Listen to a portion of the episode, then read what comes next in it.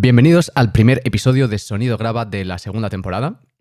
Esta noche vamos a hablar de la película Durante la tormenta, una película de Oriol Paulo del año 2018 y también eh, codirigida con Laura Sendi. Como siempre, tenemos a los cuatro mosqueperros preparados para dar guerra. Empezaremos con Héctor Izquierdo, ¿Qué tal, chavales? ¿Cómo vamos? Ernesto Leal, ¿Qué tal? Muy buenas. Álvaro García Hola, buenas. Y un servidor, Alex Marco, haciendo lo que puede. Eh, bueno, si queréis, eh, podemos hablar, entramos ya directamente al trapo y me decís un punchline de qué os ha parecido la película y ya a partir de ahí pues vamos comentando cositas. Empezamos con Álvaro, por ejemplo. Eh, vale, pues sí, a mí la película me ha gustado. Me parece que, es una película que tiene un planteamiento interesante, un- una historia que está bastante, bastante bien hecha, bastante bien currada. Eh, me gusta un poco, me gusta la estética de la película en general.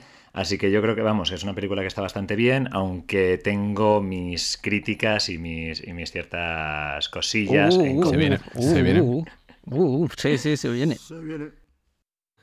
Vale, vamos a ver Héctor Izquierdo.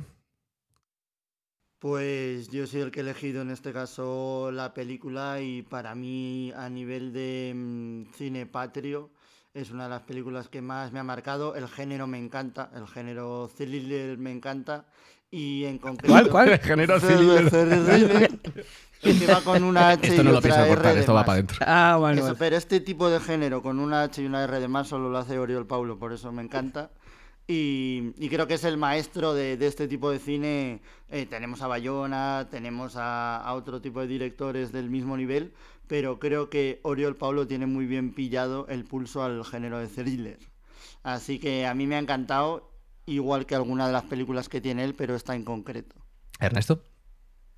Sí, pues bueno, un poco en la línea de lo que están diciendo. O sea, me, me ha gustado bastante mm, la película.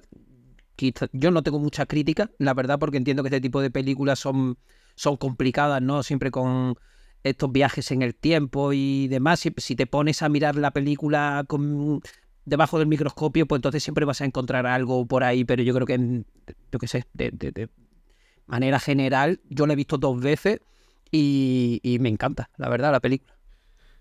Y por último, bueno, eh, la película, como dice Héctor, a cine patrio, a nivel de thriller, eh, yo, creo, yo creo que es de, la- de las mejores películas, la- ya la había visto en su momento. A mí me encantan los viajes en el tiempo, soy un, apasionado. Y creo que lo hilan muy bien, eh, los personajes están muy bien construidos. Y no tengo demasiadas críticas, bueno, como lo que dice Ernesto. O sea, los viajes en el tiempo puedes coger, empezar a tirar del hilo, puedes empezar a ver eh, cosas que no, que, no, que no cuadran, pero, pero bueno, yo creo que podemos desgranarlo poco a poco. Así que, pues nada, vamos a. Se abre la veda para comentar qué nos ha parecido. Podemos a lo mejor empezar contando eh, o, o hablando sobre la primera línea temporal, ¿no? Que sería 1989. Bueno, podemos comentar un poco el argumento así por encima para que el espectador, vamos, el oyente se, haga un poco la idea. Básicamente cuenta la historia de Vera Roy, que es una, una mujer que, que tiene una hija y un marido aparentemente no idílico, pero bueno, eh, normal. Se acaban de mudar a una casa nueva donde pronto descubren que en el, en el no sé si es el sótano. Es una bueno, especie de ático, ¿no? sala- Desván, en el, en en el el- desván, ¿no? El ático desván. Hay una serie de cintas de un niño que vivió allí años atrás y, y básicamente el detonante de la película es que em, se abre una especie de portal al poner esas cintas donde se conecta ese día en la actualidad con ese mismo día cuando el niño pon- ponía y grababa las cintas de 30 años atrás, o 25 años atrás creo que es. Y entonces, como puede contactar con el niño, eh, consigue salvarle. Porque en la línea original del pasado, el niño descubría a sus vecinos discutiendo, entraba en la casa, descubría que el, dueño había matado a su mujer y cuando salía corriendo em, a la carretera, un coche lo atropellaba. Eso es como un poco el punto de partida. En el momento que se cruza con la línea original, eh, la protagonista cambia el pasado porque salva al niño. Sí, bueno, hay que decir que todo pasa durante una tormenta, ¿no? Que es el detonante. Se supone que es una tormenta mágica. Sí, en realidad. una tormenta que dura O sea, no te- 72 no horas exactamente, el día 9 de noviembre. Que además hubiera sido buenísimo, eh, porque hoy en Zaragoza hay una tormenta, no sé si por vuestro lado también hay tormenta. Digo, si hubiera sido hoy 9 de noviembre, hubiera, hubiera sido brutal, porque hubiéramos abierto un portal con el primer episodio de Sonido Graba para advertirnos a nosotros mismos que a lo mejor. que, Lo debíamos que a lo hacer. mejor deberíamos dejarlo para salvar a Héctor. Perfecto. Me cuadra. Y perdona, Ernesto, te, lo te- te comentaremos. con muy tontería.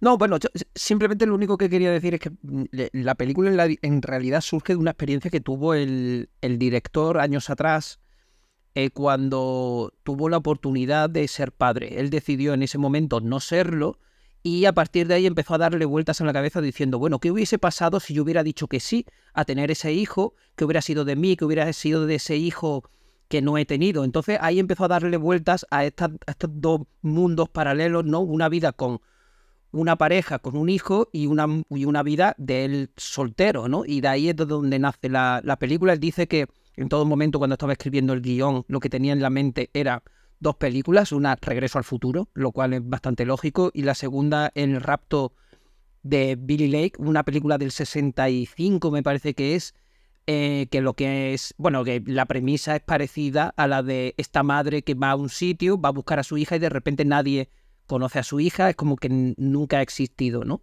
Y teniendo estas dos películas en mente, fue cómo desarrolló el guion, que, bueno, que desde, desde el punto de vista de la estructura, yo creo que es la parte más importante de la peli. Y no- em, yo también creo que tiene un toque, o, o a mí me recordó más a Frequency. No sé si os acordáis de una película del- hace mucho de Dennis Quaid, que básicamente Sí. hacía. Es, es que tenía el mismo rollo. Yo cuando la vi me recordó mucho a esa película porque era en medio de también creo que una tormenta o algún tipo de, mm, de movida natural.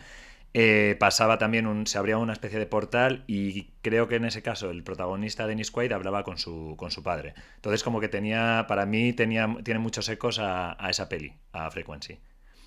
Sí, bueno, el, el director dice que hay guiños a Regreso al futuro, que yo no lo he visto en ningún momento. Eh, lo del rayo, Yo creo que ahí ¿no? se El- refiere el rayo, el rayo el que rayo cae en el el colegio, colegio.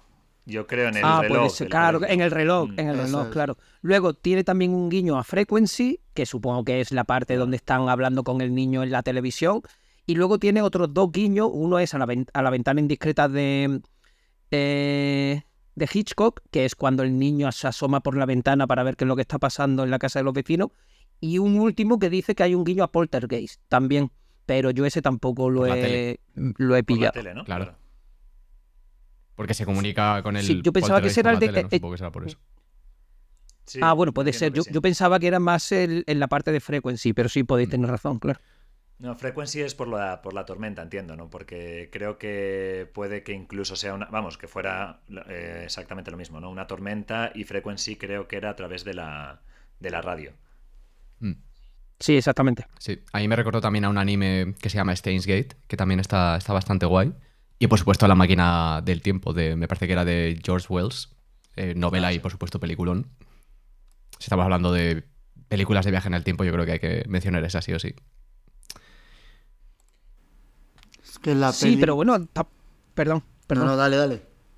No, que, que tampoco es que sea una película muy de viajes en el tiempo, es como que tiene dos, dos mm, planos temporales alternativos en el que uno, ella tiene su hija, bueno, eh, la hija es el MacGuffin de la película, ella está todo el rato buscando a, la hija y es prácticamente lo único que le, importa, ¿no? Y en el otro, bueno, pues se supone que ella está con, con su hija. Luego, e- el, director también decía que quería utilizar esta, esta teoría de- del caos, ¿no? De- del efecto mariposa, de qué pasa si tú vuelves al pasado o, en el pasado haces algo, cómo vas a afectar al futuro. Pero en realidad, muchos viajes en el tiempo que no sé si hay, la verdad. Aunque bueno, entiendo que, que- que algo sí que hay, ¿no? Un poco. Hombre, porque al hablar, al interactuar las dos líneas, al final lo que están haciendo es cambiar. Bueno, nos podemos meter en, en un, po- un poco un fregado aquí, pero supongo que tienes una línea temporal nueva que has afectado eh, y de alguna forma la cierran o crean una eh, tercera línea eh, afectando el, el principio de la película. Y si os fijáis en, Claro, en sí. todas las, Sí, pero- en todas las películas así de viajes en el tiempo, o por lo menos las que hemos mencionado, Steins Gate, The Time Machine, eh, esta de aquí, siempre se trata de o alguien muere y hay que salvarlo, eh, como salvar vida, o, o incluso cambiar una vida por otra, ¿no? Que me parece interesante. Sí, a ver. Sí, pero bueno, ella, ella no viaja en el tiempo, es a lo que me refiero. No, no, no, claro, no viaja en el tiempo, pero afecta al pasado y se crea como nuevas líneas temporales, ¿no? De hecho, yo creo que se crean en total tres, y de hecho lo explica él en un gráfico en un momento, ¿no? Como que para explicar la... Claro, porque los viajes en el tiempo siempre tienen este rollo de... Lo puedes hacer como los eh, cronocrímenes, que el tío que va viaja al pasado está con el del presente. De hecho, aquí la, hay paradoja que es Mucha historia Que se presenta es clara, es coño, si de repente ha cambiado la línea original y ha provocado que él sea consciente de ella y él la busca, al haber cambiado eso, nunca ella nunca ha llegado a estar en esa posición de perder la hija. Entonces, ¿por qué cojones volvería ya? O sea, ya no está en ese punto. La típica paradoja de viaje en el tiempo de si has cambiado eso, nunca ha tenido una hija, nunca hubiera viajado, nunca hubiera cambiado nada de la línea original. Entonces, eso siempre. Pero no habría película. Claro, a ver. Esa paradoja se da, ¿no? Y luego eh, en la peli lo que yo creo que cuesta más resolver en ese sentido, y que yo creo que la han pasado por alto y ya está, pero es como si ella haya creado una nueva línea temporal en la que no tiene a esa hija eh, y está con, Chino Darín en vez de con, con el Álvaro Muerto. No, pero la hija sí la tiene, en la tercera línea temporal que crea. No, no, no, digo en la segunda. Ah, claro, en la segunda. Eh, como de repente, o sea, quiero decir, eso ha afectado a todos y como de repente ya es la única que tiene recuerdos de una línea temporal que en principio no ha existido. O sea, que eso es lo que se supone que ahí no resuelven del todo, pero bueno. Eso suele pasar, es una cosa como una especie de código de películas en el viaje en el tiempo, porque obviamente nadie viaja en el tiempo, que nosotros sepamos.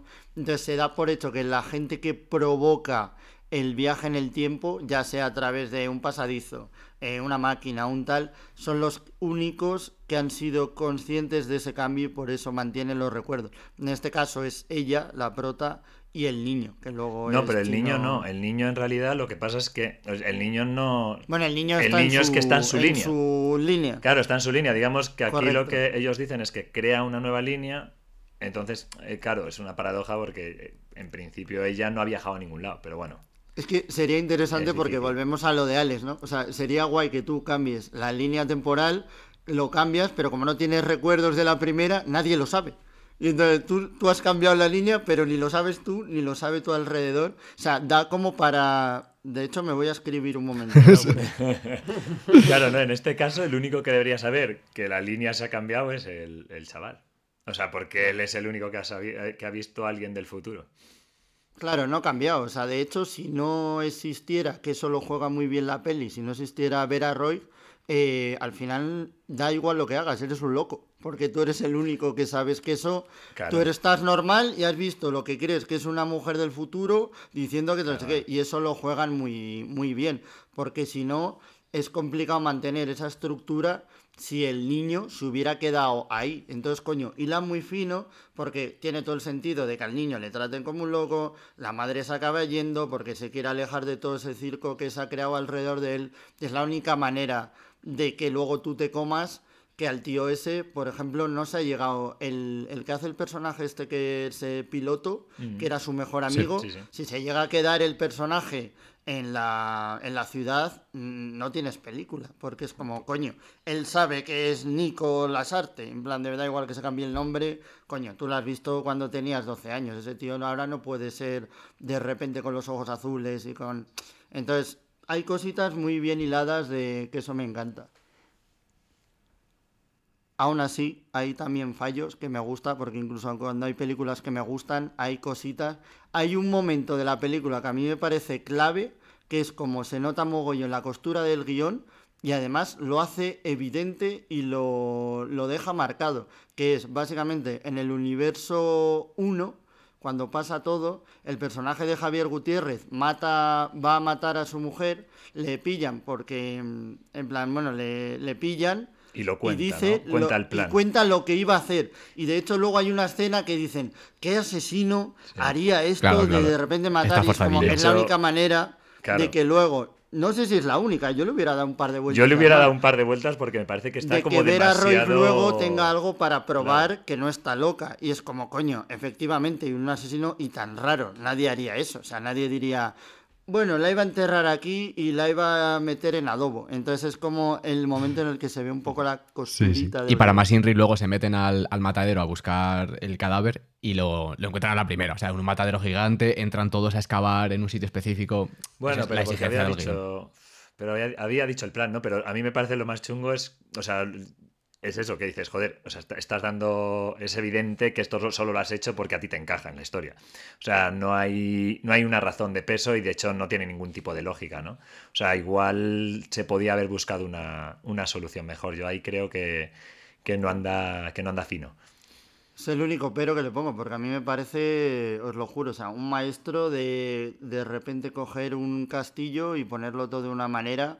O sea, a mí el gran acierto de la peli me parece que en la línea original 1, dentro de que no da, no da tregua, siempre pasan cosas, te plantea todas las piezas de un tablero que luego va a utilizar para reordenarlo de otra manera en ese universo 2, potenciando esto del efecto mariposa y de cómo una cosa, un mínimo cambio, puede llevar a tal. Pero eso luego le permite que todo conecte y que todo abra tramas que luego empieza a cerrar. O sea, no sé, eso me parece como su gran acierto. O sea, que es un malabarista del guion.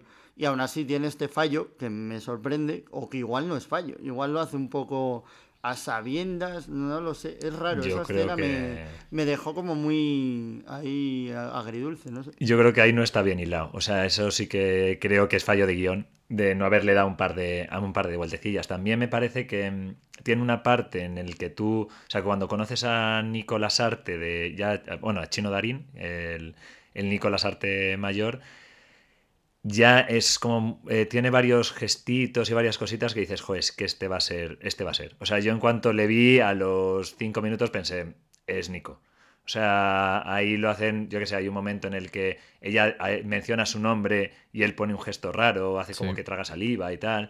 Y dices, igual no era necesario ponerlo, darle tan, tanta evidencia, ent- porque al final esa pequeña, ese pequeño giro te lo ves de lejos, ¿no? O Claro. eso es lo que... Y cuando va a la comisaría pareció. y le cuenta toda la, la locura, o sea, la reacción normal sería, bueno, esta tía está loca, eh, para un manicomio, pero como que la escucha y empieza a apuntar cositas y le menciona, esa es la vida que tú has vivido, pero me tienes que dar evidencias. Además, como que está súper claro. Y luego ya cuando, cuando le deja irse eh, más adelante eh, con, el, con los coches patrulla, que dice, bueno, todos mis compañeros van a respaldar mi Claro. decisión de dejarte suelta, ahí es cuando dices, bueno, 100% es Nico. Claro. Bueno, no se dice 100%, pero sí, son cositas que dice. Está muy bien jugado porque ese tipo de historias es muy difícil que tú logres que, mm, que no se conozcan entre dos personajes que conectan y en este caso sí que entra bien. O sea, a nivel narrativo, el que ella al llegar al punto de eclosión en el que convergen las dos líneas haya perdido la memoria y tal, te lo puedes creer, te lo puedes comer. Y que él de repente haya flipado, lleve como una vida esperando ese momento y en ese momento en el que ella reacciona así, quiere que como lo que lo descubra por su propio medio, también te lo comes. O sea, en ese sentido creo que es, joder, tiene mucha valía ese- esa manera de, de hacer el guion. Pero es verdad que en el momento que metes ese personaje y tiene ese tipo de gestos, por eso me parece una interpretación muy complicada, porque para el actor es como tienes que dar por un momento, en, en un primer momento no tienes que dar pistas, pero por otro lado tienes que ser fiel a tu personaje, tu personaje sabe eso, entonces tampoco puedes reaccionar como si no lo supiera, entonces ese equilibrio, coño, como actor es, es jodido. Sí, ¿eh? y lo hace muy bien, yo creo, en mi opinión. Y lo que has dicho tú antes, Héctor, también me ha gustado mucho. eh, cómo va abriendo eh, pequeñas brechas o pequeñas relaciones entre, entre los personajes. Y hay una que mm, a mí me hizo sospechar al principio, cuando sale la, la madre del, del piloto eh, y están hablando del asesino que vive enfrente. Y le dice, y, y, bueno, su hijo empieza a narrar la historia de cómo Nico murió. em, y la madre le está diciendo todo el rato, cállate, cállate, cállate. Y como que es una re- eh, reacción bastante exagerada, ¿no? Que no tiene a lo mejor demasiado sentido. Y ciertas caras que pone cuando hablan del asesino ya te va de- dejando ver de que hay una relación ahí con, con esa mujer y luego ya se va viendo en la película. Yo creo que ese tipo de cosas a mí, a mí me gustan bastante. Claro. Sí, a mí no, me parece lo más... en ese sentido. Sí, perdón.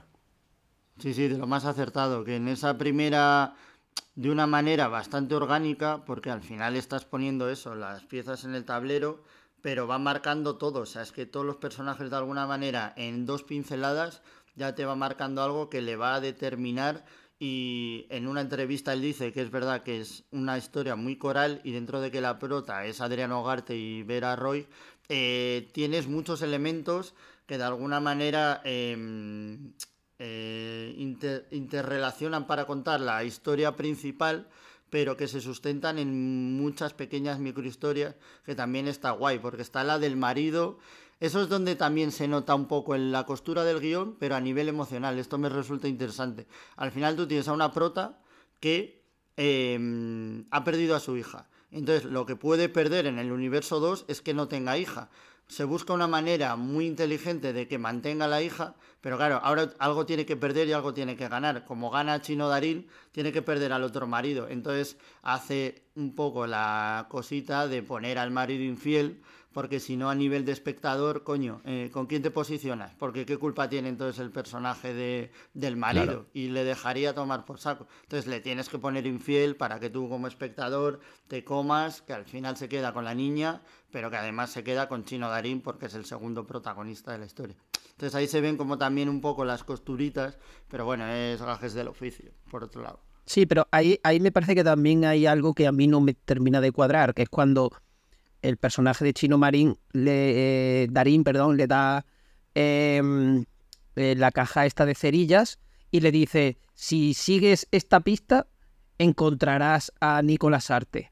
Entonces ella va al hotel y encuentra al que se supone que es su marido en el universo 1 acostándose con, con la otra enfermera.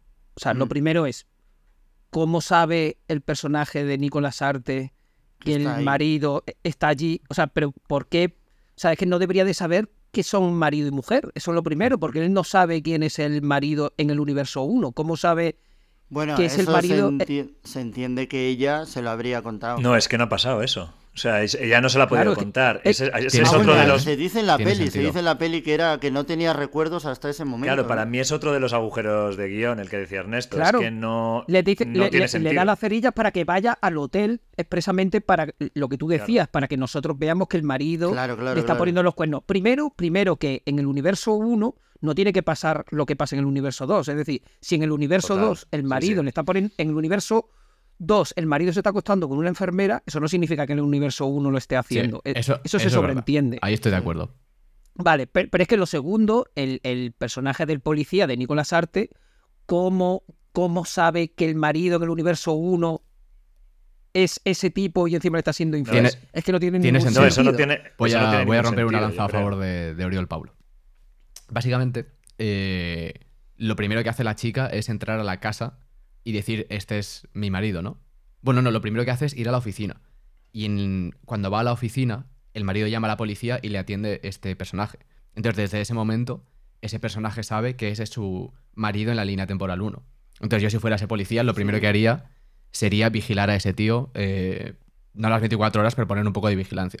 Entonces, se puede decir que le ha pillado. No han pasado ni 24 horas, ¿eh? Desde que. Claro, y tú ya estás suponiendo. Y tú, y yo, tú ya estás suponiendo cosas. en una película no tienes que por qué suponer qué es lo que hace un personaje. O te lo muestran o no te lo muestran, ¿sabes? además, le dice al otro: vete a buscar a Nicolás Arte, a ella, vete a buscar a Nicolás Arte allí para que se encuentre que está liándose con ella, que no tiene por qué pasarle en la línea temporal 1. Y además, ella ya. O sea, el otro le lleva a Nicolás Arte, que es como, como sabe el policía que le va a llevar a él a la, a la, a la casa donde está la madre de Nico esperándole. O sea, o sea hace ahí una hace ahí una especie de cosa hay rara. Como dos saltos para que el espectador llegue al mismo tiempo que, que él, o sea, que ella a la revelación de quién es el chino. Esa es la historia. O sea, yo creo que hay como varios agujeros de guion que, bueno, está bien, o sea, la peli está bien, pero yo creo que el guion no está del todo, o sea, y hay... A ver, no, no está cerrado perfecta, perfectamente. Pero, pero yo creo que son cosas que yo, yo personalmente esta película me entretiene tanto que se lo perdono, no, no, no, ¿sabes? Como, a ver, entretenida es, pero... Con claro, Paulo pasa eso, Pero podría haber, podría haber hilado más fino, ¿sabes? O sea, yo creo que hay en cosillas... la película del cuerpo, que fue su primera película, que también es un thriller y me parece también chapó, eh, le vuelve a pasar lo mismo. O sea, tiene, es un guion de hierro, pero hay una cosa que decanta mucho la balanza de que tú creas algo en la película y te das cuenta que esa escena no es posible. O sea, de alguna manera es como lo está haciendo para que el espectador sepa algo, pero ese personaje en la vida real no tiene por qué hacer eso porque no tiene ninguna motivación, o sea, cero. Y es como, y coño, da un poco de rabia porque desmerece una película que por otro lado a mí me parece que es que es chapó. Y en esta pasa un poco... Pasa un poco bueno, a mí, no, a, mí, a mí no me parece que, se cargue la película en ningún caso. O sea, son pequeños detalles que igual que... Claro, Mm, y, pero bueno, hay, una cosa, me, quiero apartarme de esto de, pegarle mm, más, eh, más paliza al muerto. Es básicamente que vosotros decir que es un thriller. Y vale que yo creo que, tiene partes de thriller, pero en realidad es una película y súper moderna en el estilo de que a mí me recuerda a, es que no es un una película. Es un thriller. Es un thriller. no, hombre, pero. Que me recuerda. Sí a la película esta de, eh, Everything Everywhere All At Once, que es una película que tiene tantas cosas ahí metidas, o sea, porque esta película, eh, eso, pues trata de un asesinato, pero es que también trata de, un drama, trata de... a, la, a, la, mujer se le ha perdido... Claro, la mujer ha perdido su hija, estamos en, un, en una película que también trata la fantasía, la ciencia ficción, como que te, te mezcla muchos géneros, ¿sabes? E, evidentemente la parte de la niña, desde que se le pierde la niña, es el motor y es lo que hace avanzar la trama para que ella vaya, em, vaya buscando a la niña en, todo momento. Pero están eso, lo, de los viajes en el tiempo, supuestamente. Luego tenemos un asesinato, tenemos la parte dramática de ella con, con su hija y con su marido. No sé, me parece que, que la película no es solo un género, sino que son varios. Claro. No sé, bueno, a ver, claro, ciencia ficción en el sentido de los de que se puede comunicar con el pasado, porque en realidad no son tanto viajes en el tiempo. Pero bueno, yo creo que la película también es bastante, o sea, mm, bastante lineal, o sea, es la madre que va buscando a la hija que se pierde en ese en esa nueva en esa nueva línea creada.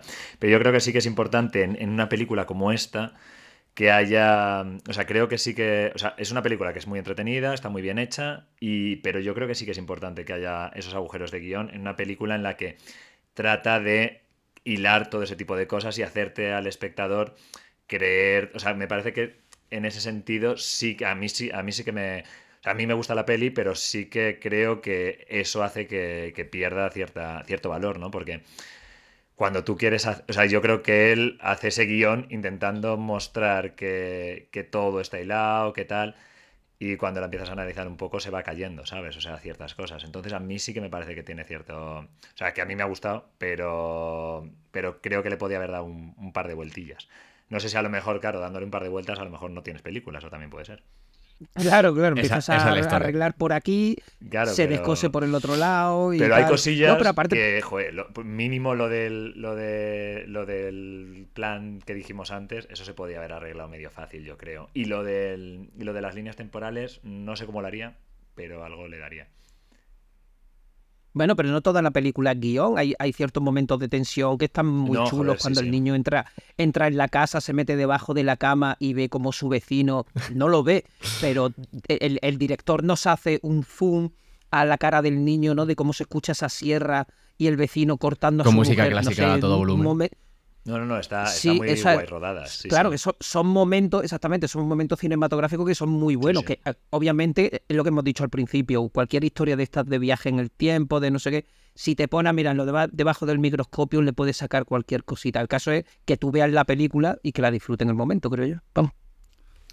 Bueno, son las dos cosas, ¿no? O sea, por un lado es verdad que la, la experiencia es muy disfrutable, pero coño, por otro lado también está bien que analices el guion, ¿no? Y digas pues no está cerrado ahí al 100% como debería estar, porque es verdad que da rabia. Y es que me parece algo muy, muy complicado, pero bueno, para eso estás. Esa es tu labor como guionista, de intentar cerrar todo lo que puedas. Es verdad que el género fantástico y de viajes en el tiempo te permite unas licencias con esto de las paradojas que a veces puedes jugar y puedes salir airoso. En el caso de este ejemplo concreto que mencionamos, es más complicado que te lo comas, porque dices, coño, es que no hay manera em, física de que pudiera saber eso. O sea, ahí es como, bueno, pues oye, te comes ese saltito porque todo lo demás está de puta Lo de conservar los recuerdos, dices. No, lo de, lo de, que De que no, de que cómo sabe de repente. Bueno, lo que has dicho tú podría ser una mínima explicación, pero ya son como un par de saltos de fe que, hmm. bueno. A mí me sigue encuadrando. Yo lo veo más, yo veo más complicado lo de cómo conservar los recuerdos. Yo. Ambas son complicadas, pero la de cómo conservar los recuerdos te lo, puedes, te lo puedes comer más, ¿no? porque al final dices. Como nadie sabe cómo funcionan los viajes en el tiempo, pues mientras seas consecuente con tus propias reglas que has marcado y no las transgredas, yo creo que más o menos te lo comes. Y no, no los conservas, sino que en la, como que en la, en la nueva tormenta le... En realidad lo que haces en la nueva tormenta pasa de línea temporal, o sea, básicamente es lo que hace ella. O sea, eh, borra todo lo anterior de la línea 2 y se vuelve a la 1. Una cosa que me acaba de venir a la mente. Si la tía luego se mata y sí que mantiene los recuerdos, pero el niño se queda anclado a que como ha cambiado el S nunca la ha llegado a conocer, ¿no? Pero sí que juega con la frase final de, y dice, nos conocemos, y dice, sí, pero tú todavía no te acuerdas, como diciendo, ¿qué va a pasar? Que cuando vuelvan a llegar al punto de la línea en la edad en la que cambiaron todo, ¿se va a acordar? no, porque cuando se tocan, no, porque ella cuando toca a la gente empieza a tener empieza a tener flashback de cuál es su vida en ese en ese espacio temporal. Entonces ella piensa que y llámame loco, pero la va a tocar, la va a tocar. Exactamente, y la va a tocar bien. Y, entonces ahí es cuando se va a acordar el de de todo. Pero bueno, si sois tan quisquillosos con esta, yo os recomiendo que veáis el episodio 9 de la Guerra de las Galaxias, que lo vais a flipar en colores. A veces Una película que costó 250 millones y poneros a analizar el guion, que lo vais a flipar. Claro. En plan, estas películas es que es eso. Al final es también una parte. Va a sonar a, a tontada, igual lo es. Pero una de las partes disfrutables de ese tipo de historias también es jugar eso y hacer tu propia hipótesis de lo que tú consideras que son unas reglas aceptables de viajes en el tiempo. Y luego eso, quejarte de que hay una cosa que no te cuadra, que otra sí que está bien hilada, porque tienes películas como Predestination que es que literalmente hay tanta tantas vueltas de tuerca a lo que son los viajes en el tiempo que o lo puedes mandar, lo puedes tirar todo abajo o se lo aceptas todo y dices es un viaje en el tiempo, está todo de puta madre. Entonces, ese equilibrio creo que está guay porque es parte de la experiencia del género de viajes en el tiempo. Estaba claro que Oriol Pablo nos estaba provocando para que le hiciéramos este claro. También si, si, hacemos un si hacemos un podcast sobre la peli habrá que uh, ponerse quisquilloso, joder. Claro, claro, totalmente. Tendremos que. Y ahora mismo le mandamos un mail. sí, sí, lo, lo, plantamos en su casa. ¿qué cojones? Claro, pero es verdad que esto pasa, mucho. Joder, yo me acuerdo en el Ministerio del Tiempo, eh, claro, cada capítulo tenía una regla distinta. Unos tenían una regla, otros tenían otra, no sé. Sí, tal cual. Ese era el ejemplo que iba a dar yo antes, que en el Ministerio del Tiempo eh, es según les conviene. Claro, y además el creador te lo decía, ¿tú has viajado en el tiempo? ¿A que no? Pues titón. Y ya estaría. Bueno, pues vamos a comentar, eh, si quieres Ernesto, los detalles técnicos. Vale, así, bueno, un poco por ir por encima y nombrar a todo el mundo, lo haré rapidito, si, si se me pasa algo, pues como siempre. Te cortamos a tomar por culo, no hay problema. Bueno, pues, exactamente. Bueno, tú ya has dicho que, el director era Oriol Paulo, em, que también es co-guionista de, la peli con Lara Sendim, con la cual ha escrito todas sus películas, quitando la primera, creo, en la que él solo, solo hizo de guionista. Eh, en la, dirección de fotografía trabaja con Xavi Jiménez, que, con el que ha trabajado varias veces, y con el editor Jaume Martí, que también me parece que ha trabajado como en dos o tres películas. En, la, música, en la banda sonora, eh, trabaja con Fernando Velázquez, que también trabaja en su última película, Los renglones eh, torcidos de Dios. No he encontrado mucho de cada uno de ellos, lo que sí sé que, por ejemplo, para la banda sonora introdujo dos, eh, dos canciones ya comerciales. Una es la de Cindy Lauper, que es la, la que canta el niño eh, a capella con la guitarra, que es Time After Time. Y luego eh, también introduce una canción de Transvision Bump, de I Don't Care. Es el, nombre de la canción. Es una canción mítica. Si queréis, luego la paso y, la escucháis, pero sabréis cuál es. Y es simplemente porque el, director dice que estaba enamorado de, de la cantante, que la verdad que es para estarlo. Eh, luego, como actores y actrices eh, que salen en la peli, está Adriana Ugarte como la gran protagonista. Y luego ya hemos hablado de Chino Darín, Javier Gutiérrez, Álvaro Morte, Nora Navas, Miquel Fernández y Clara Segura. Y, con Clara Segura me, me gustaría quedarme porque es que al parecer en los premios Gaudí de 2019, eh, bueno, pues estuvo nominada la película para mejores efectos visuales, que yo entiendo que será solo por la tormenta, a mí me parece un poco vago, pero es que luego... Sí, porque el la del coche, como sea, cuando, cuando atropellan al coche. ah, o sea, cuando atropellan, Ah, atropellan al coche. sí, se le ven las costuras un poquito. Sí, O sea, yo eso creo que Héctor lo hizo mejor el último corto. Pero, pero lo que más me sorprende es que, le- es que estaba nominada Clara Segura, que Clara Segura es la mujer a la que matan, que no dice una palabra en toda la película. O sea, que hace de, hace de muerta, básicamente. Y, a ver, que yo entiendo que ella lo hace muy bien, pero ¿quién eran, quién, e- quién ¿Cómo- eran las otras? O sea, si, si a una muerta, si a una muerta le, le quieren dar un premio, ¿cómo será la Igual en la categoría de mejor muerte, ¿no? Puede ser que la hayan puesto ahora nueva. no sé, aquí pone como Best Actress in Supporting Role, o sea, como mejor actriz secundaria. O sea, el resto de las actrices que estaban nominadas se lo tendrían Un que año flojito, un año flojito. Claro, claro. Solo se presentó ella y Leticia Sabater. Sí, que por cierto ha sacado tema. Ojito con eso. Sí, ya lo, lo he escuchado ya, me estoy ya traumatizado, para siempre. Bueno, pues ya está. Pues eso es básicamente un poco la parte técnica, porque ya, bueno, como ya he comentado fuera de micro, es que no he encontrado mucho de, del director hablando del tipo de cámara o ilu- iluminación y demás, aunque ya que hablamos de eso, la iluminación me parece espectacular. Eh, La Sí. dirección de fotografía me parece muy, muy buena. Vamos, vosotros sabéis que a mí el cine español no me termina de convencer. Me encanta. O sea, el, el nivel visual y, y, bueno, ya de todo lo que hemos hablado, pero sobre todo eso, en la parte estética, es espectacular. Sí, sí. Sí, sí, la tormenta la hacen genial, la ambientación también está súper guay. Y yo creo que el director este siempre es algo que suele cuidar mucho en sus películas, ¿verdad, Héctor? Si no me equivoco. De hecho, es una cosa. Me he dado cuenta que toda la gente que habla de él, a ver, obviamente cuando haces promoción de una película, pues tienes que hablar un poquito bien del director. Pero se repite mucho un- unos calificativos sobre él de que es como muy inteligente. O sea, todo el mundo como le considera como un coco. En plan de que el tío es minucioso y que hila todo de una manera. Y si lo hubiera escuchado una vez, pues dices, a ver, hay que hablar así del director, no vas a decir acaba de hacer esta película y la verdad pues muy normalito, un tío aquí.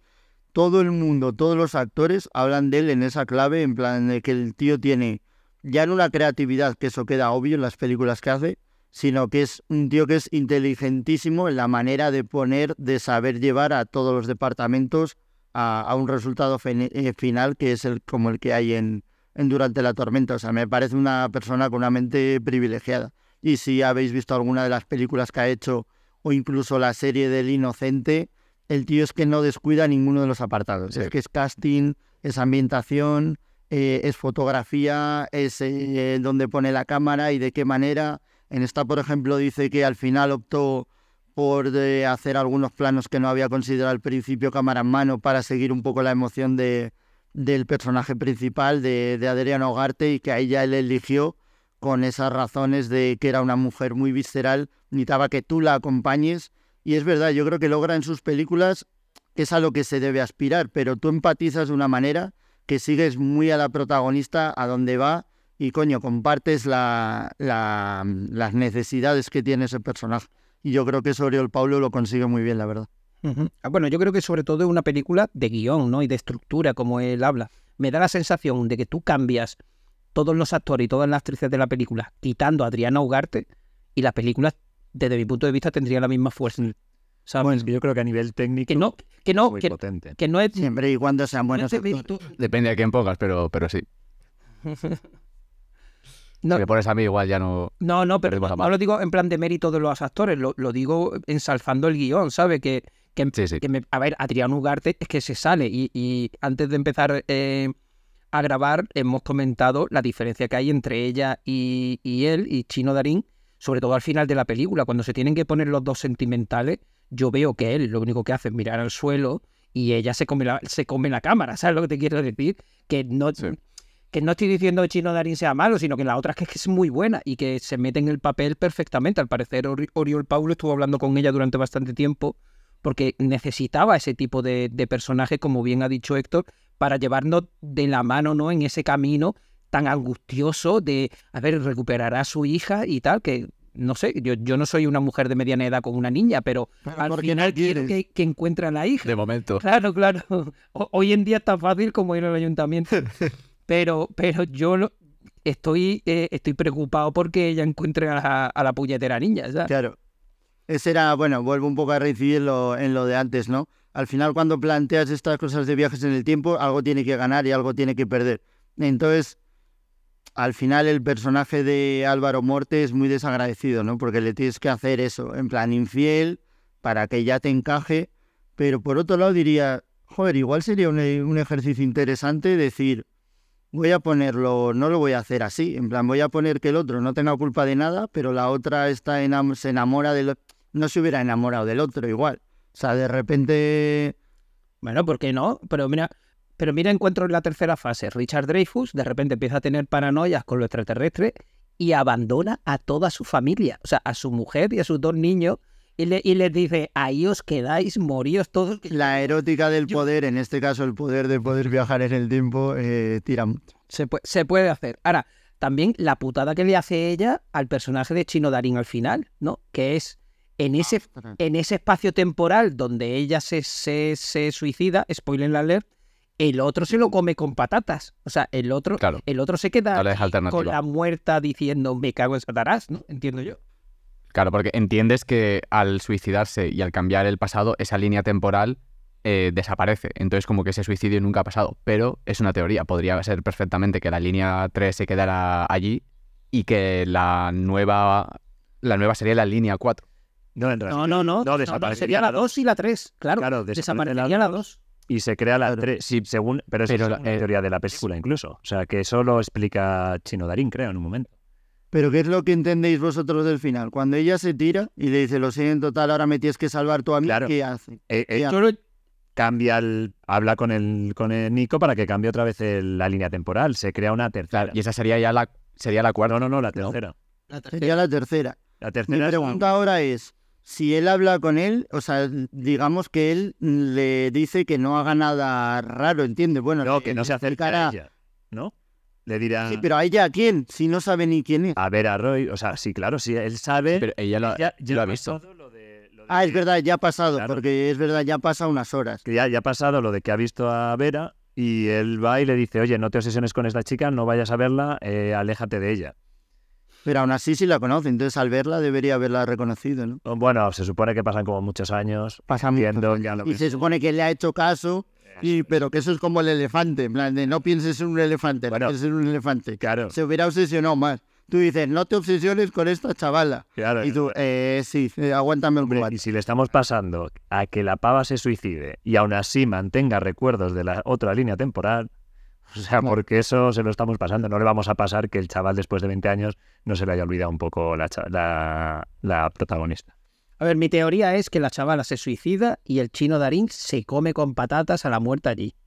No, pero teoría. no, él va a cambiar el, él va a cambiar el Literalmente. claro. Ah, que podría ser. Ya que estamos diseccionando guion. él cambia la, él cambia la línea. Si no, no habría. o sea, No, pero Si no, no habría ese reencuentro. Claro. Coño, está muerta. claro, claro. Hostia, se, se encuentra con ella y coño. Claro, pero ¿A muerta? en la línea 3 está viva, pero puede que la línea 2 siga existiendo, pero con ella. exactamente. No según la teoría de la peli. No, no, no. Él, Ah, sí. él, él- él lo que No. hace, él lo que hace es se, se, Bueno, no. se pone delante del monitor, delante de la cámara y, y se dice a sí mismo, oye, Entonces se ha puesto la veleta.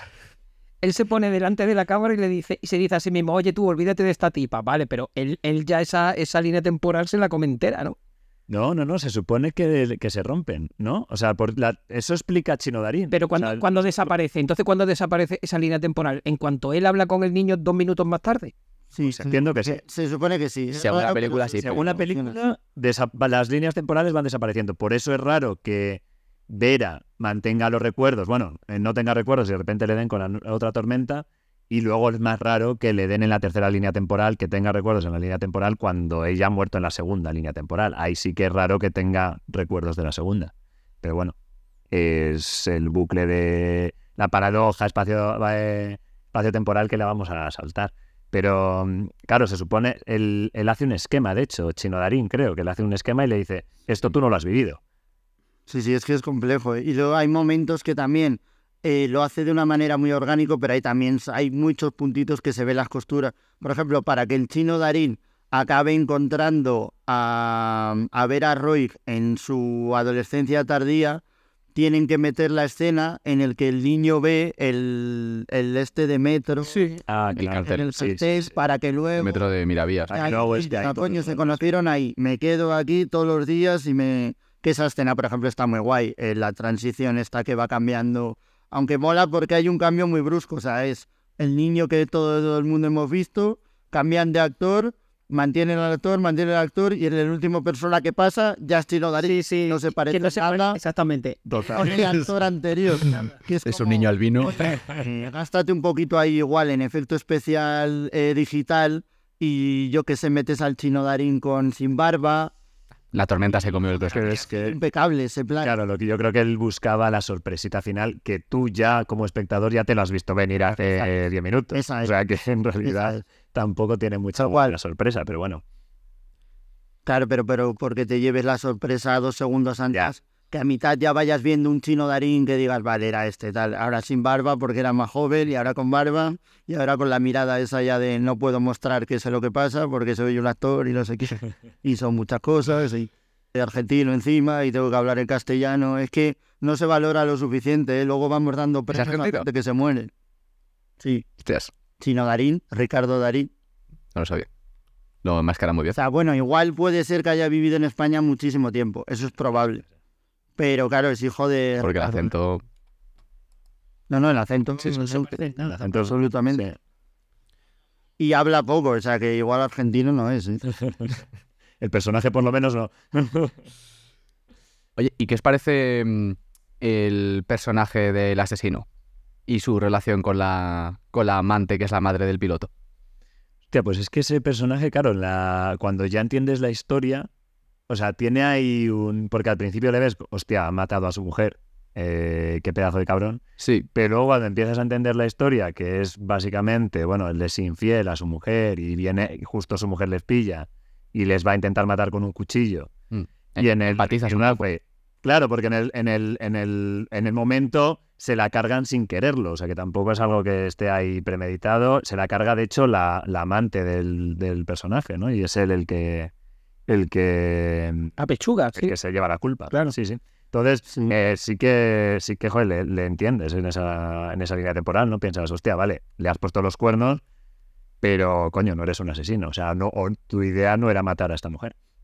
Sí, es un, un accidente, básicamente. Es, Y, y el, y el girito, la verdad, que está, está bastante bien, sí, porque a lo largo de, de la película mm, a él no te lo muestran como un tío súper, súper sensible cuando va al matadero, coge una sierra y, y descuartiza a su propia mujer, ¿sabes? O sea, que no- a ritmo de clásica. Claro, o sea, no, no te lo ponen como un tío, no sé.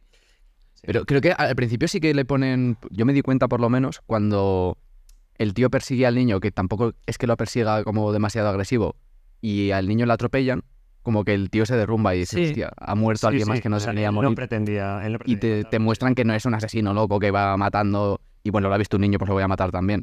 Sino que a lo mejor no era la intención matar al niño. Claro, Te lo pero, muestran con un pelín de compasión. pero por eso luego cuando te lo muestran con la sierra descuartizando a su mujer, ahí no me entra del todo bien, No, ¿sabes? no está el personaje, ¿no? Pero, visualmente queda muy bien. Sí. Eso el editor se lo ha pedido, que, que haya motosierras y música clásica. Está, está claro. Pero está guay porque Eso se ve un matadero, ahí tienes su, su historia, ¿no? De decir, bueno, es un tío que está acostumbrado a descuartizar, no, no personas. Igual es su trabajo. claro, quiero decir que si te ponen, es un dentista y de repente se compra una, motos, una motosierra para cargarse. pues, es Es un pintor, un pintor austriaco. Claro. ese- yo cierro los ojos, le pongo una bolsa en la cabeza y, y es es, un cerdo. es un cerdo. Como que han desaprovechado el que alimentar a los cerdos, joder. O sea, Claro, que yo pensaba que se lo iban a dar a los cerdos. eso ya es muy guay, Un poquito de snatch ahí. Yo creo que todos nos hemos quedado con esa historia. Yo creo que los cerdos no comen personas, creo, pero bueno. pues, con hambre, yo creo que igual sí. ¿eh? Yo creo que comen de todo. Yo creo que los cerdos tira, le dan a todo. Pues sí, sí, el personaje, la verdad, esa, y esa subtrama me ha gustado bastante y me ha sorprendido. Por, porque al, al final, como que la madre del, del niño, te lo ves venir a un poquito al principio y luego dices, joder, qué cabrona, que mató a la mujer y encima el tío tiene que apechugar. Claro, y además al principio, cuando, cuando se habla de ese evento, o sea, la madre la ves eh, un poquito desequilibrada al principio, o sea, como que eso le ha pasado factura, que luego, claro, ya lo entiendes en las siguientes líneas temporales y tal, o sea, e-, ese tipo de detalles están guays. Sí, porque la película es compleja, ¿no? Es completa como lo que decía Héctor antes. El, el, propio director en una entrevista decía que le quería dar su importancia y su peso en la historia a todos los personajes y en realidad al final cierra a todos los personajes. O sea, no, no es que aparezca un personaje allí cinco minutos y haga algo, diga algo para esclarecer algo y de repente desaparezca. No, es que todos forman parte de la historia, todos tienen un arco y todos tienen un, final que lo acaban, algunos mejor, otros peor, pero eso yo creo que enriquece la película. El más esporádico, que no hemos hablado de él, pero es el único como que no está conectado, sino que es como un guiño que yo creo que le hacía además muchísima ilusión, es el de la escritora. Cuando Nico de repente, cuando la madre no sabe qué hacer con el niño y tal, y, y va a hablar con, con, la escritora que es Belén Rueda, y Belén Rueda básicamente está ahí para dar como una pinceladita y aparece dos minutos. Y básicamente él hace mucho esto, en plan de sus películas eh, tanto el personaje de la escritora que lo hace Belén Rueda como de la policía que se supone que en su momento interrogó al personaje de Javier Gutiérrez y luego lo detiene, son actrices que han salido en otras películas previas de él, pero que han hecho papeles en, de mucho mayor peso. Sin embargo, en esta, pues es como una especie de agradecimiento de yo te, te daría todo, o sea, te pondría de prota, pero en este caso no hay ningún personaje que vayas a poder hacer tú porque ya lo va a hacer no sé quién pero Ana Wagener y, y, Belén Rueda tienen, tienen una aparición muy puntual en, en esta película y salen en el, en el cuerpo Belén Rueda y en Contratiempo Ana Wagener es prácticamente protagonista con Mario Casas. Y hay una cosa también que suele se suele trabajar mucho con los viajes en el tiempo. Por ejemplo, en el efecto mariposa o en el anime que os he comentado antes o del Steins Gate o en la máquina del tiempo, que es cuando tú viajas al pasado e intentas cambiar una cosa, que a lo mejor la cambias de forma temporal, pero el evento es el mismo, es decir, que el destino como que se sobrepone a ese cambio que tú hayas hecho. Entonces yo en, en un momento dado he pensado que el, el, niño iba a morir a manos de, del asesino o como al día siguiente porque eso era el, el, destino. Pero es una carta que, por ejemplo, aquí no se ha jugado. Como sería el revesar aún más, ¿no? El guion. Sí. Creo yo. Sí, no, a ver, Bueno, a ver, perdería- te quedas sin, sin película otra vez. Pero Claro, sería cambiarlo del todo el guion, en realidad. Porque Es interesante ver hacia qué sitios le habrá llevado al guionista, porque desde un punto de partida, todas las opciones que, que haya A tenido... los dos guionistas. Claro, eso es. Y que habrán llegado a, a eso, a decir, coño, y si cerramos esto y a este le ponemos así, habrán buceado por tantas opciones que ha tenido que ser, luego eso, para llegar a construir ese castillo de naipes, eh, ha tenido que ser un- una locura. Sí, pero yo creo que ellos han, han decidido, porque con, la- con, lo- con las películas de viaje en el tiempo, con la historia de viaje en el tiempo, primordialmente hay dos. Una es tú viajas al pasado y cambias lo que sea y esa línea temporal sigue así. Y otra es la que acaba de decir Ale, que es por mucho que tú intentes cambiar, mm, el destino se sobrepone o se sobrescribe a lo que tú quieres hacer, ¿no? Y en este caso yo creo, ellos han ido por la primera opción, que es tú puedes cambiar lo que te dé la gana y eso se queda ya cambiado para siempre y entonces lo que tú no puedes hacer es matar al niño al día siguiente.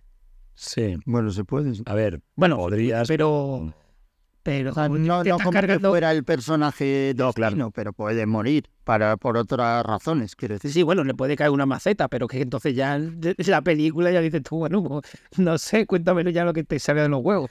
claro. Claro, claro. Y podría haber, podría haber jugado la baza de meter como alguna pista como para que el espectador precisamente piense eso, ¿no? Que el destino sea, so- sea superpuesto y que ese niño ha muerto para que luego el girito final sea más intenso todavía, cuando descubras que es que Nico es el poli. Ya, en realidad eso, mandar un mensaje para, para la próxima. en realidad eso hubiera estado bien, jugarlo a, a De despistarte un hecho, es raro. ¿no? A despistarte. Es raro que no lo haya utilizado porque en las- sus dos primeras películas, que era algo que quería comentar, utiliza una estrategia muy buena y muy inteligente que es, te plantea un misterio, te plantea algo que, eh, un acertijo por resolver. Y durante toda la película te plantea dos vías de explicación y está coqueteando con las dos todo el rato. Entonces tú te va llevando de un lado a otro y vas diciendo, no, porque ahora está haciendo esto, eso es que la opción es la A o es la opción es la B. Y de repente tiene un giro final que te dice, no es la A ni la B, es la A. Claro, claro, esa es la buena. Entonces, coño, aquí habría entrado muy bien eso. Claro. porque eso habría hecho que igual no te vieras venir tanto lo de que el chino Darín es... Al final es que es complicado, porque coño, echas cuentas, si el niño tenía tanto, ¿cuántos años tiene que tener ahora? Tal. Hay un prota que parece que ha salido no de la nada, pero actúa mínimamente raro un par de veces y dices, coño. Ya es, es difícil jugarlo. Yo también lo pensé que, que no es fácil. Es Es, que no es fácil que tú metas a Chino Darín y la gente piense. O sea, es que la gente lo va a pensar. O sea, o, le, o haces algo tipo lo que dice Alex de haber intentado jugar con la muerte del chaval, o la desaparición del chaval, o que el otro se hubiera, no sé, a lo mejor si hubieran jugado. a Cambio de sexo, así repentino. Bueno, lo intentan jugar un poco, ¿no? Como Sí. que, eh, comentan que ha de- No lo habéis oído, ¿no? Sí, yo sí, está obsesionado. He hecho un cambio de sexo un poco repentino. Ah, claro, pues bueno, es que ahí la película que comentaba antes, la de Predestination, va un poco, ¿no? Por ahí. Sí, pero sí, tiene de todo. Tiene Va totalmente por ahí, ¿sabes? Con lo que se te pueda ocurrir, eh, ahí lo tienes. Yo estaba comentando que en realidad sí que se juega un poco. En algún momento intentan hacerte entender como que la madre se le llevó muy lejos, como diciendo, ha desaparecido del mapa. Pero es como, coño, tú sigues pensando que es muy probable que haya vuelto. Pero también eso es difícil de mantener, porque es como este tío vuelve a un sitio donde ha vivido, coño, hay alguien que tiene que saber que es él. O sea, una persona no cambia tanto en veintipico años, ¿sabes? Los rasgos se mantienen. O sea, son cosas muy, muy complicadas de que tú te comas. Claro, también es. Sí, pero tampoco tiene, tiene mucha interacción con, con la gente. O sea, no en ningún momento intera- interactúa con el piloto que yo recuerde, ¿no? Ni con nadie de su infancia. Hombre, pero es. Claro, ahí está el truco, que en escena no, pero en Claro, tu vida real claro. normal y si tú vives ahí, sí.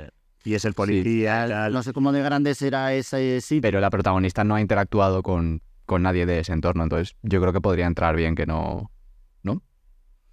Eh, son cositas delicadas. Por eso digo que, a ver, lo juega así en la escena de obviamente te lo plantea. Podrían haber hecho hincapié que el tío, igual se hace, ¿eh? no recuerdo ahora mismo toda la película, pero igual en algún momento dice que el tío es policía, pero que le han destinado ahí medio año antes y te lo comes mucho mejor.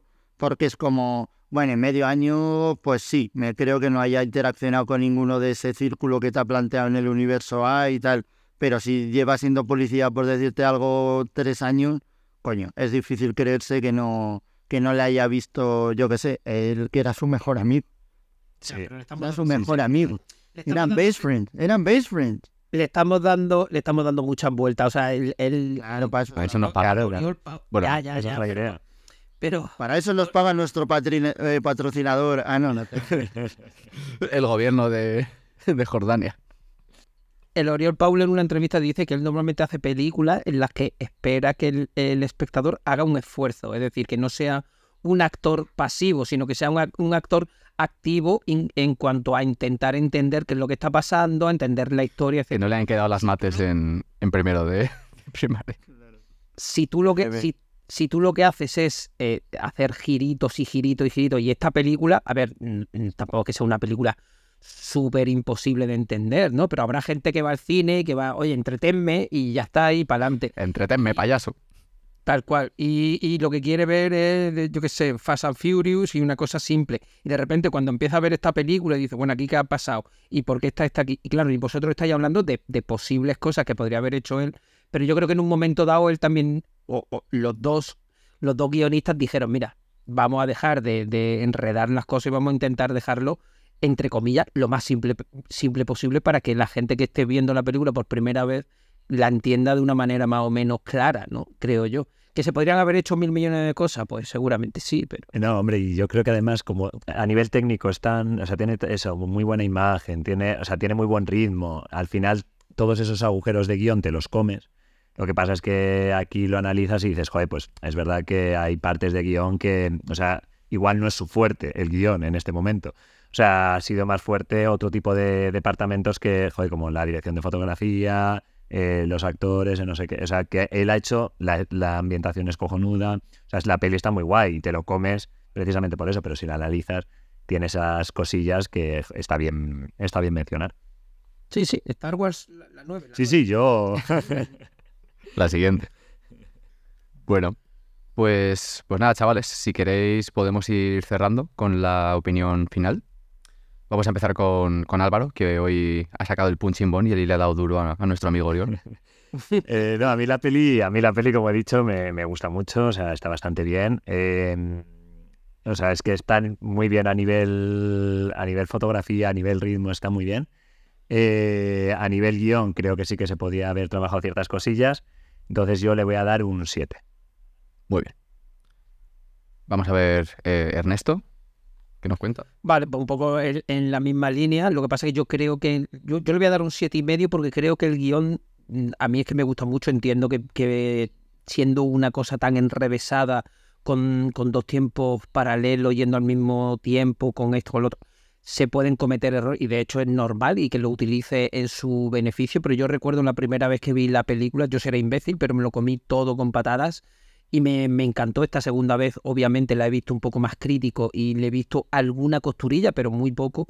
Entonces, nada, una película muy chula mm, y, que, y que se disfruta muchísimo por lo que he comentado antes, porque no es solo una película de viajes en el tiempo, es de un thriller, de viajes en el tiempo, con una parte fantástica de ciencia ficción y demás, muy chula. Bueno, voy a dar mi opinión y así dejo a Héctor al final, que es el que la ha elegido. Qué pesado. Yo le voy a dar un 9. La verdad que la película me ha encantado. Yo soy un friki de los viajes del tiempo y yo creo que está súper bien hilado. Así que hay cosillas que podrían estar un poco mejor, pero, pero bueno, a nivel de entretenimiento, a nivel de ambientación y encima es española, o sea que hay que darle un poquito también de, de fantasía. Y es una película que me ha gustado y que la, la recomiendo al 100%. Así que vamos a ver qué nos cuenta Héctor. Eh, no se valen referencias a Matrix esta temporada. Ace- ¿Aceptamos referencias a Matrix esta temporada? Aguántate. Aguanta. Eh, bueno, yo también le daría, si tuviera que valorar y poner un número igual, un 9. eh, porque por mucho que hayamos hablado, obviamente para eso estamos también, para sacarle un poco punta y ver que hay cositas en guion. Pero en general la experiencia es que tengo ese recuerdo de, de que es una película que no da, da tregua. eh, hay muchas cositas, te ponen muchas cositas encima de la mesa desde el principio, las va intentando cerrar con muy buena mano, lo mejor que puede. Igual no cierra todo, pero es una película, yo siempre lo he dicho, que a mí me encantaría escribir y dirigir. Es el tipo de historia para el que yo sueño que, que me gustaría crear, porque lo tiene un poco todo. Tiene fantasía, tiene potencia dramática, tiene giros, tiene un misterio que se va desgranando poquito a poco. Y ahora viéndola en un segundo visionado, encima, no te voy a decir que enriquece, pero al saber ya y al saber cómo termina, te permite mm, disfrutar de otras cosas que en un primer visionado. Entonces yo creo que una película que, que te permite eso siempre es un win-win. Así que un 9 Perfecto. con 2. Ay, ay, dando la nota hasta el final. Pues nada, eh, muchas gracias a las dos personas que han acabado, han acabado de escuchar el, He llegado aquí al final. el sitio entero.